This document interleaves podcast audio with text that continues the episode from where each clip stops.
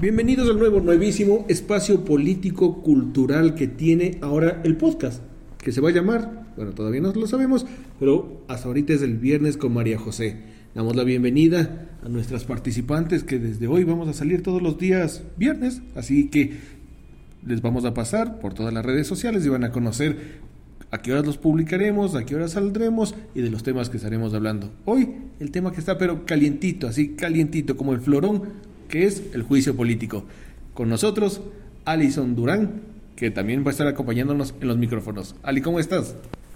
Hola Javi, ¿cómo estás? Buenos días. Hola Majo. Estamos listos para hablar sobre el juicio político y conocer los detalles, los pormenores, qué ha sido bueno, qué ha sido malo. Así que empecemos. Más lo malo que lo bueno, ¿no? Pero bueno, ya vamos a conversar de eso. Y con redoble de tambores, todavía no ponemos efecto, redoble de tambores, muy bien. Damos la bienvenida a la estrella de este espacio, la asambleísta María José Plaza. Buenos días a todos los que nos están escuchando, Alison y Javier, muchas gracias por este espacio. Y comencemos, comencemos desde hoy a hablar de un tema tan polémico de los últimos meses en la Asamblea Nacional. Y este podcast va a estar bastante interesante porque tenemos aquí a un asambleísta, tenemos a una politóloga. Creo que debería haber una politóloga en todas las cosas de la vida, ¿no? Eh, creo que es una de las profesiones más desplazadas, pero creo que deberíamos tener una politóloga en todas las cosas de la vida y una abogada. Y está con nosotros María Isabel Domínguez, nuestra abogada de cabecera, ambientalista, protectora de animales, cuidadora de perros, diamante de los gatos. Así que, María Isabel, ¿cómo muy buenos días a todos, muchísimo gusto eh, y feliz de estar compartiendo este espacio con todos, de poder eh, compartir un poco el quehacer legislativo y que toda la ciudadanía conozca un poquito más de qué hacen los asambleístas. Hemos pasado lleno durante, a ver, 40 días más 20 días, 60, básicamente dos o tres meses, juicio político, juicio político, juicio político. Aquí Raúl nos dice tres meses, juicio político. ¿Qué es un juicio político, Marisabel? Bueno, un juicio político es un procedimiento legislativo bastante especial, bastante peculiar. Muchos no lo entienden muy claramente porque es algo propio del poder legislativo, pero es muy interesante, es una figura que eh, tiene su, su particularidad y su interés bien aplicada, por supuesto. Y básicamente podemos decir que el juicio político se aplica expresamente cuando eh, los asambleístas, las autoridades electas em, por la ciudadanía, han observado que existen incumplimientos a las funciones ejercidas por eh, eh, autoridades de las distintas funciones del Estado. Estas autoridades están especificadas en la Constitución, entonces los asambleístas tienen realmente un trabajo muy importante en verificar y fiscalizar que estas funciones se estén cumpliendo con la finalidad de eh, poder dar al país, dar a la ciudadanía eh, las autoridades que se merecen. Y los asambleístas tienen precisamente esta labor de revisar que estas funciones estén cumpliendo y si es que no es así, pues interponer un juicio político que se conoce, ¿no?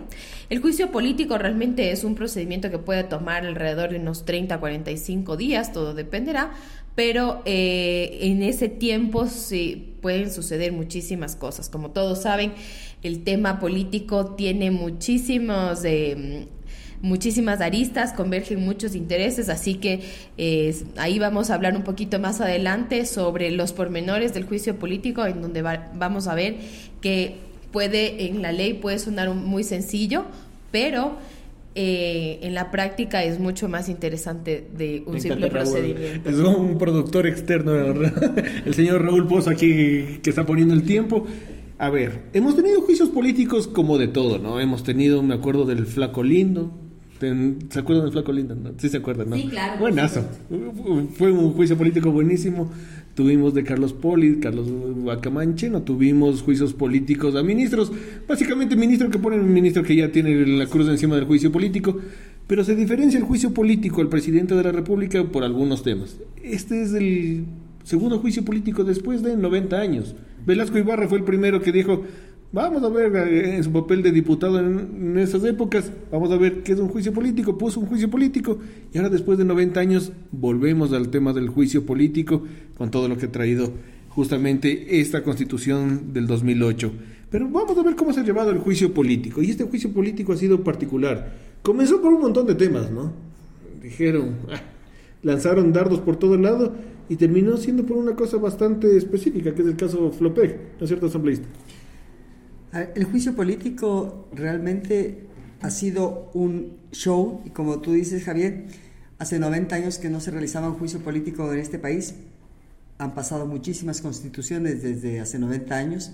El caso ahora es particular, ahora es un caso de lo que se llama internacionalmente un impeachment al presidente de la República y se ha llevado de la peor manera. Como comentaste hace un momento, comenzó siendo por traición a la patria, por eh, el artículo 126. Traición a la patria. Eh, cosas absurdas y todo basado en una investigación de un medio digital.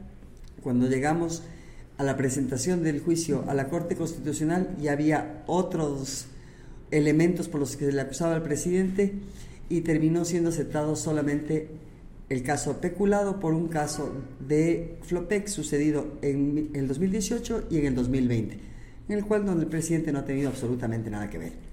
Y lamentablemente los ecuatorianos hemos tenido que soportar un show mediático, eh, un juicio nada serio y dejando a un lado lo, que implica realmente un juicio político a un jefe de Estado.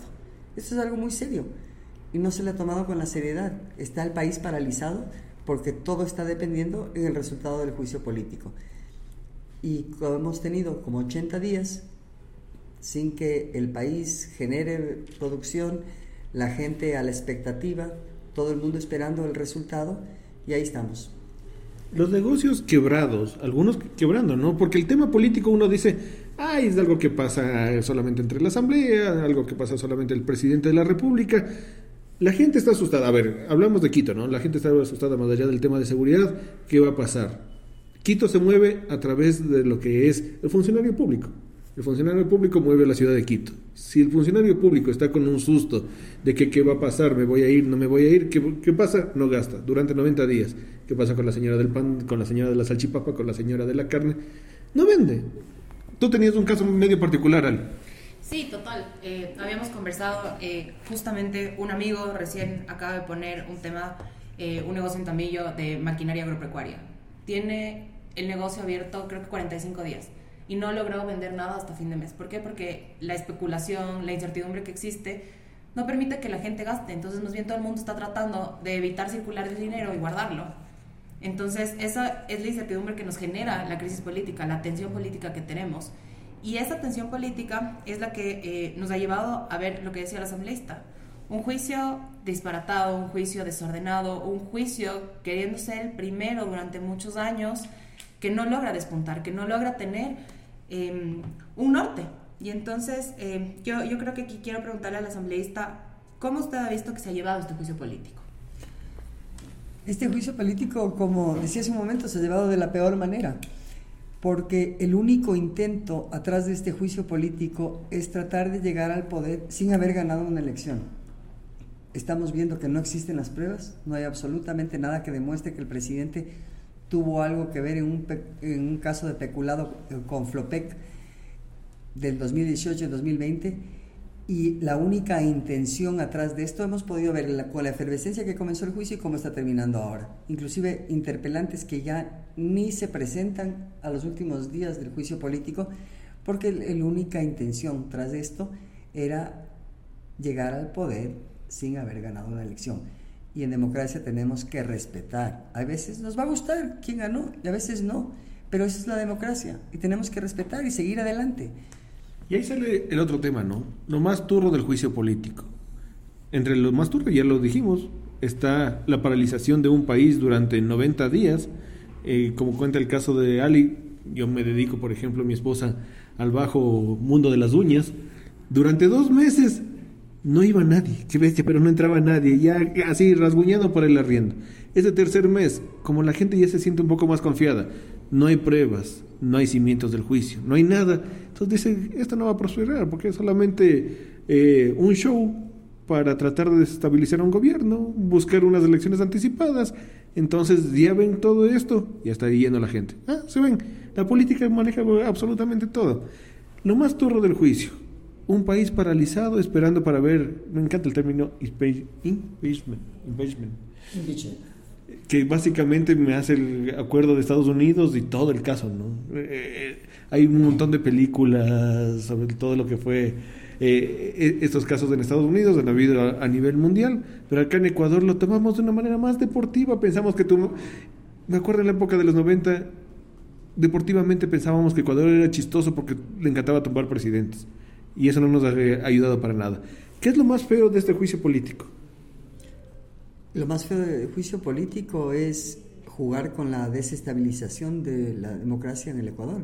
Eso es lo más feo. Y ver a la gente, como hemos comentado en este espacio, ver a la gente que no puede avanzar en sus negocios. La gente quiere seguir pudiendo pagar sus cuentas, eh, creciendo su negocio y ver a los ciudadanos paralizados en su actividad diaria por el capricho de un grupo político que, se, que quiere otra cosa. Y eso ha sido lo más turro.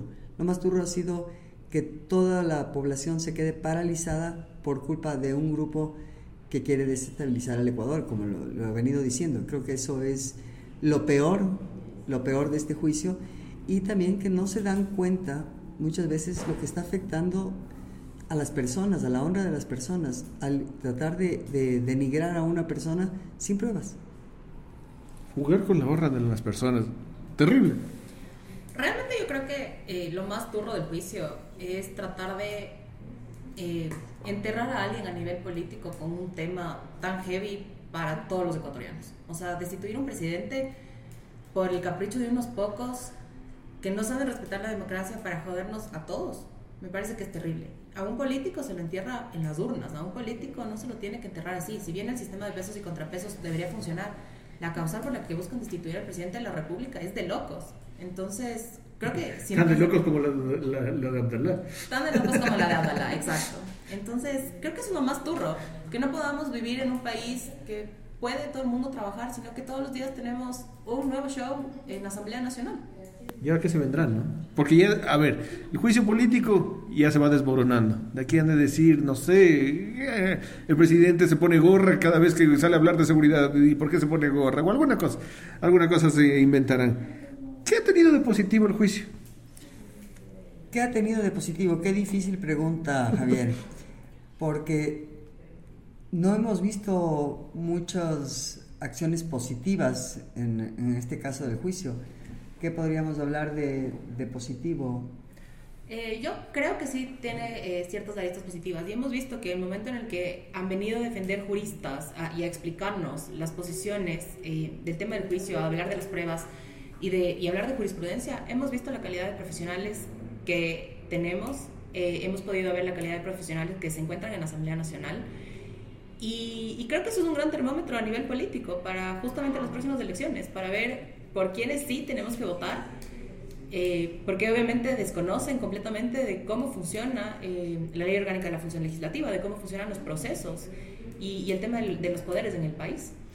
Que lo convertimos en un tema también negativo porque hemos podido, ha quedado demostrado para la ciudadanía ver la clase de políticos, la clase política del país que deja mucho que desear.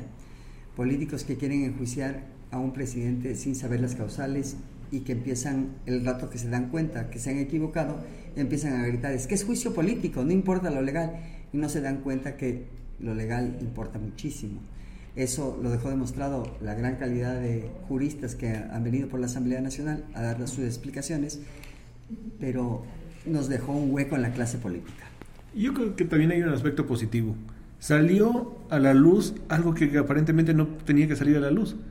Un asambleísta presenta una resolución en su comisión, lo aprueba, aparentemente es algo que decía, sí, está bien, pero claro, sale que fue hecho en otro lado, fue hecho con otros intereses, entonces dices, ah, mira qué interesante, un juicio político que ella mismo lanza, termina desenmascarándole. Para mí es uno de los aspectos positivos de este juicio político que termina sacando en verdad lo que los verdaderos intereses de la gente, ¿no? Esos negociados, esos eh, justamente lo, todo lo que se mueve atrás del tema petrolero, me parece interesante. Y ahí vamos a que hablan de que es un juicio político y que no tiene que ser legal, pero ellos son los primeros que están rompiendo la ley. un, una, un informe de una comisión tiene que ser elaborado en la comisión por asesores de la comisión. Y ahora estamos viendo el caso de que parece ser que este esta informe fue redactado fuera de la Asamblea Nacional por asesores externos y están rompiendo la ley. Entonces, ahí es que vamos. En que es política y la política no tiene que cumplir la ley. Pues no, la política tiene que cumplir la ley. Todos tenemos que cumplir la ley. Y ahí está, queda, demostrado que ellos, los proponentes del juicio político al presidente, son los primeros en romper la ley. ¿Ha salido fortalecido el gobierno mediante este juicio político? Sí, no y por qué. A ver, yo creo que sí, definitivamente sí. Si bien es cierto, la credibilidad de la Asamblea y la popularidad está por el suelo, eh, esto ha dejado muy mal parado aún a la Asamblea, pero mm, deja en evidencia la calidad de funcionarios que tiene el gobierno, deja en evidencia el compromiso que tiene el presidente de la República por seguir trabajando. Así que eh, mientras más pruebas falsas se presenten, mientras más arrebatos tengan los, asambleístas, eh, más fuerte está el gobierno. Y la ciudadanía también ha visto y la ciudadanía rechaza este juicio político y eso también es positivo. La ciudadanía se ha dado cuenta, en un principio reaccionaron a favor del juicio por las evidencias cuando se demostró que todo era una mentira, como nosotros desde la bancada del Acuerdo Nacional lo dijimos desde el inicio. Es de la comisión de las mentiras pues al final del día el tiempo nos dio la razón y la ciudadanía ha captado también esto, la ciudadanía está molesta y sí veo que ha fortalecido la imagen del presidente porque se han dado cuenta que es la asamblea la que no deja que sigamos adelante. Ya encontramos lo más positivo del juicio político entonces. Tema final para toda la gente que nos está escuchando a través de sus carros, a través de sus teléfonos celulares, en la casa, cuando hace deberes, cuando dice qué pensarán en la asamblea, mm, más allá de las entrevistas que a veces son un poquito más, más secas. Ahora vamos a ver qué onda con los votos, porque como dicen, ¿no? Los votos sacan calculadora en mano, ¿Qué pasa? Se habla mucho, ¿qué pasa en los corredores de la asamblea? Pedían videos hasta de cada uno de los pisos, apareció la teoría terrorífica. Queríamos hablar de la teoría terrorífica de la Asamblea Nacional del Fantasmita. La cosa es que todo se hace con votos. ¿Qué está pasando con los votos? Como pudimos ver en un principio, muy optimistas sacaban los votos, inclusive un medio digital sacaba ya como nivel de apuestas cuántos votos pues los votos se siguen cayendo, siguen cayendo y no van a sumar los votos para la destitución del presidente. Debería haber una plataforma de apuestas legislativas. Planzazo, mira, para el próximo periodo, Isa. Próximo periodo legislativo, una plataforma como la deportiva. Apuestas legislativas, ¿con cuántos votos? Sin salario todos los servidores públicos después de sus apuestas. No, yo realmente creo que es responsabilidad. Cada vez se va evidenciando la irresponsabilidad de los legisladores de presentar las causales del juicio y ahora no hay los votos. ¿Dónde están los votos? ¿Dónde está? ¿Cuánto sumaban el medio digital? Ciento... Cuatro. Ciento, 104. Después dijeron, ay, no, no, perdón, vamos un poquito más de 90. Ya ahora dijeron 70 y algo. Próxima semana, a ver, el juicio está para el 16. desde los 65, así, pero siendo muy positivos, creo que ya. No va de los votos, muchos se siguen saltando de la camioneta, como se dice, ya se están bajando de la camioneta y pues estamos viendo, cada vez el lado, el lado del presidente va sumando y el lado de la oposición va bajando. En un mes veremos, ¿no? Y reiremos de esto, creo. Espero que estaremos justamente riéndonos en esa misma mesa. Bueno, este ha sido el primer capítulo de este podcast. Espero que les haya gustado. Eh, bastante entretenido, ¿no? Con temas muy muy fuertes y estaremos hablando justamente porque algunos dicen, ay, hablemos de leyes, hablemos de política, qué cosa tan aburrida. La política, las leyes lo que pasa aquí en la Asamblea Nacional no tiene por qué ser aburrida, así que les invitamos a seguir este podcast justamente este viernes con Majo y estarán invitados muchas, muchas personas, estaremos saliendo y ahí a cositas les contaremos justamente después en los siguientes capítulos. Ali. Nada, quédense conectados, vienen cosas súper chéveres y aprendan, aprendan siempre que lo que pasa en política nos afecta a todos. Bye. Lo dejo la politóloga.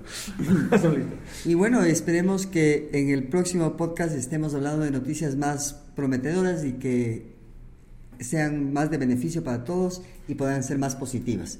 Y podamos seguir dándoles un poquito más de, de noticias buenas y que se conecten más seguido.